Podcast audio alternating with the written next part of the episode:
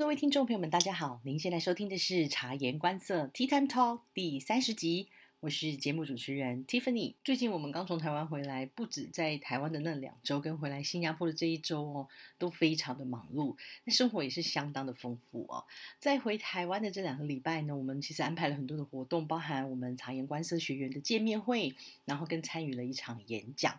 在这个过程中呢，跟很多年轻学子有一些互动，然后也听到大家的自己的这个对未来的想法跟规划，其实心情真的是很愉悦，也让我感觉到充满活力哦。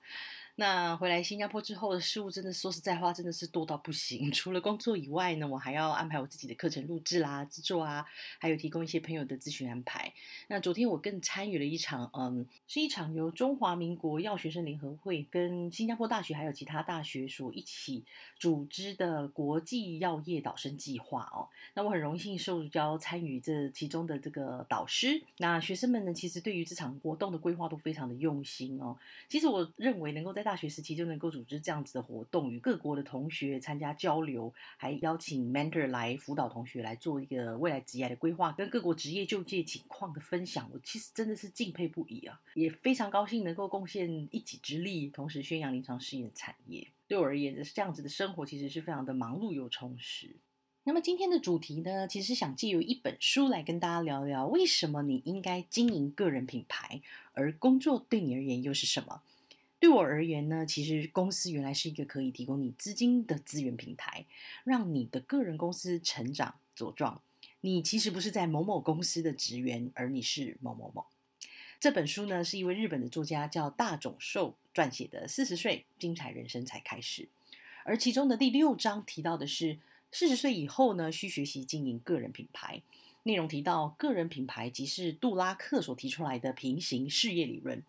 创业不是必须，只要切换观点，视自己为一个品牌，且自己就是该品牌的经营者即可。提到这本书的这一段内容哦，其实我真的是心有戚戚焉哦，因为其实在我阅读这本书之前呢，我就已经开始着手经营个人品牌，而这个是大概是在我呃开始我的这个察言观色频道左右的时间。体悟到了这一点哦，所以在读到这本书的时候，觉得诶跟我的想法不谋而合，所以我觉得可以提出来给大家做一个分享哦。如果大家有兴趣的话，我不觉得你你已经进入四十岁，你才开始需要读这本书。我觉得在任何年龄，你都可以试着去阅读这本书。当然，可能你刚大学毕业，你还没有工作经验，对这本书的一些细部的。呃，探讨啦，哦，分析啦，哦，在工作层面上的一些呃细节，你可能比较没有感触，但是呢，你可以 keep in mind，大概在工作个几年之后呢，你再把这本书拿出来读，相信你又有不一样的感受了。那我就想来提提哦，为什么这本书让我感觉心有戚戚焉？因为在我工作大概十多年之后，哦，尤其是这一两年期间，我对于工作本身呢，有一种新的体悟哦。尤其是大部分的人对于工作来说，它可能是你可以获得一份薪水，你可以从中有所发展，然后或者是有时候哦，大部分的时间或许你会感受到压力，因为你要完成主管啊交办的事项，那没有完成的时候呢，你又真的是内心深处哦倍感压力。所以有时候提到工作这两个字，其实心里面的。的感受有点五味杂陈哦，可能你觉得说哦，如果你做了一个你喜欢的工作，你其实蛮 enjoy 在其中。但是如果当他的压力过大的时候，你你有时候很好像很难享受那个那个时刻。或者是说你工作上遇到很多的 issues 困难，哦，沟通上的障碍，或者主管的责备、谩骂哦，你有时候就会认为工作好像是流于我混一口饭吃，然后就是每天上班打卡、下班打卡，然后赶快完成主管主管交办的事宜等等哦。那这样子，我觉得工作本身对你的人生的影响是比较没有那么正向的。所以在这这近一两年，当然我一直以来其实都蛮 enjoy 工作的啦。所以你可以呃可以听得出来，在我前几集分享的说，哎，在工作上你会遇到什么鸟事？其实我在面对这些困境困难的时候，我都是还蛮正向积极面对的。但是真的没有到我像我这一两年的感受这么样的不一样，因为我后来对于工作本身的解读跟理解呢，我把它转化成，呃，它其实是一个可以提供我资源的平台。也就是说呢，因为工作，因为每一个不同的公司，它提供了我一个学习的机会。那当然，十多年以后，我会发现你可以学习的东西呢，诶，已经有点重复了，但是其实它还是不断的有机会让你学习。为什么？因为你每天面对的事物，呃，issues 困境哈，或者是说一些呃杂七杂八的事情，其实是相当的不同。但是你已经可以用你的经验呢，去呃处理的更得宜、更得当。那从中其实你也是学习诶更新的方法来来面对不同的困境嘛，对不对？所以我觉得公司工作其实它就是一个平台，无论我是在大的公司还是小的公司，我对于每一个工作提供我学习的机会都非常的珍惜，所以才会呃触发我这个新的想法。我就想说，诶，我其实自己个人本身不一定要仰赖于公司或者是工作。来丰富我的履历，因为大部分的人是这样嘛，哦，尤其是我最近就是 review 很多人的履履历啊，CV，其实大家就是会蛮蛮把就是自己的工作经验列得很清楚，这样，但看得出来就是履历其实都蛮仰赖于公司提供你什么，那你就可以把这个一笔一笔的经验累加上去。但是事实上，大家有没有反过来思考，我们一定要这么仰赖公司给我们的一切，然后来丰富我们的履历吗？还是其实你自己？是可以主动经营你自己个人的 CV，也就是慢慢的让我产生了一个个人品牌的思维。呀，所以因此呢，我在我创立这个我自己的这个 Podcast 频道之后呢，我就慢慢的思考，就是说，哎，我到底是不是某某公司里面的 Tiffany，C R A P M，还是其实大家认得的就是我 Tiffany，我能够提供给他人的价值是不一样的。而我也不是只是一个员工，在这个公司里面付出跟贡献，然后呢，呃，离开这个公司其实也不一定大家都记得我。所以呢，在我开始有这个思维的时候呢，我就着手于改变我对于工作的一个体悟认知。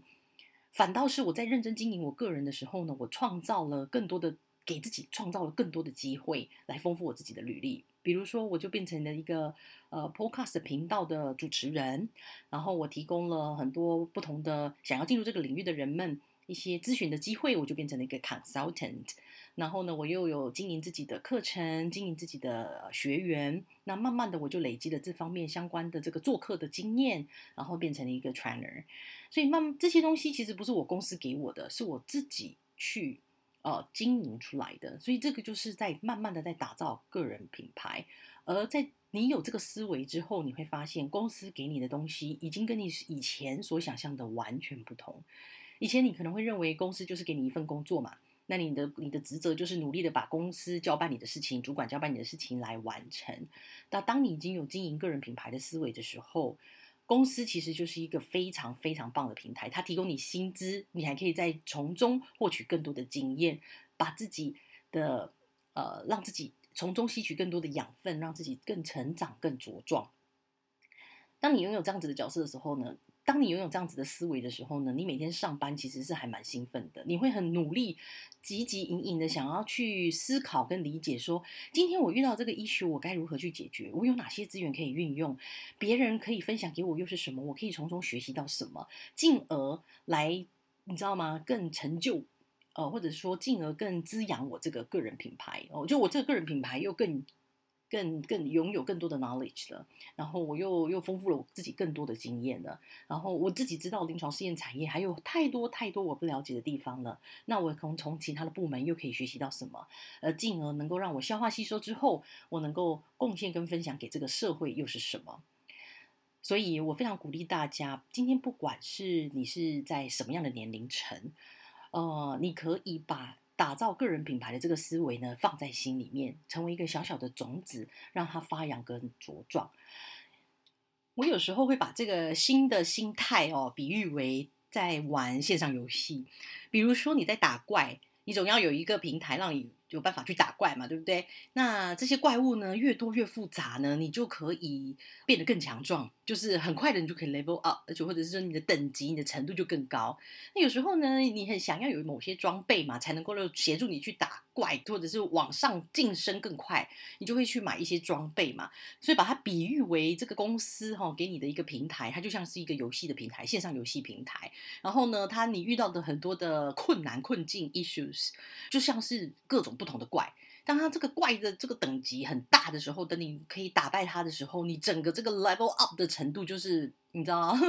相当的大，这样可能你就会满血到不行这样。那当然，我自己其实不是很常打线上游戏，但我弟很喜欢跟我分享这些细节，所以我从中可以得到类似这样子的比喻哦。所以我很 enjoy 在在工作上打各种怪，或者是遇到大魔王的时候，我们可能反而会很兴奋，就是好好的冷静思考，看看我们要如何打败这个大魔王。当你真的把他打败了以后，哇哦，你这个经验哦将无法取代，而且带着走，你这个经验带着走是一辈子的，非常有价值哦。就像我。过去前面几集跟大家分享的这个遇到多么多么鸟的事情，我当初是怎么处理的？其实它都是让我这整个职业上面哈，丰富了我的经历。那我在面对不同的困境的时候，困难或者是 issue 的时候，或是不同的人，我都会有好的 skills 来处理这些困境啊、困难或者是人事物。那在装备上面的话呢，我也常常把它比喻为，我们有时候可能会花点钱去上一些课，而这些课可能不是公司主动要求你去做的，但是你真的很想要 level up，你就花了钱上了这些课，拿了一些 certificate 或者是 license，然后让自己再更进一步、更上一层楼，然后呢，也可以协助你。将来，然后面对各种不同的怪的时候呢，能够轻而易举的把他们打败哦。所以大家有没有觉得很有趣？就是其实我后来当我把这个工作这件事情把它看成线上游戏的时候，我每天其实还蛮 enjoy 在面对各种不同的事情，然后呢寻找资源，然后来丰富自己。然后呢，我就是在想说，有没有什么很困难的东西？有有没有什么很困难的 issues 是你真的真的很难以解决的？然后你有什么？资源，或者是说你还可以想出什么办法来克服它。当你度过的时候，你真的是还蛮兴奋的。但不一定只有你自己知道，你整个团队都可以感染你那种，你这种你知道吗？战胜的氛围。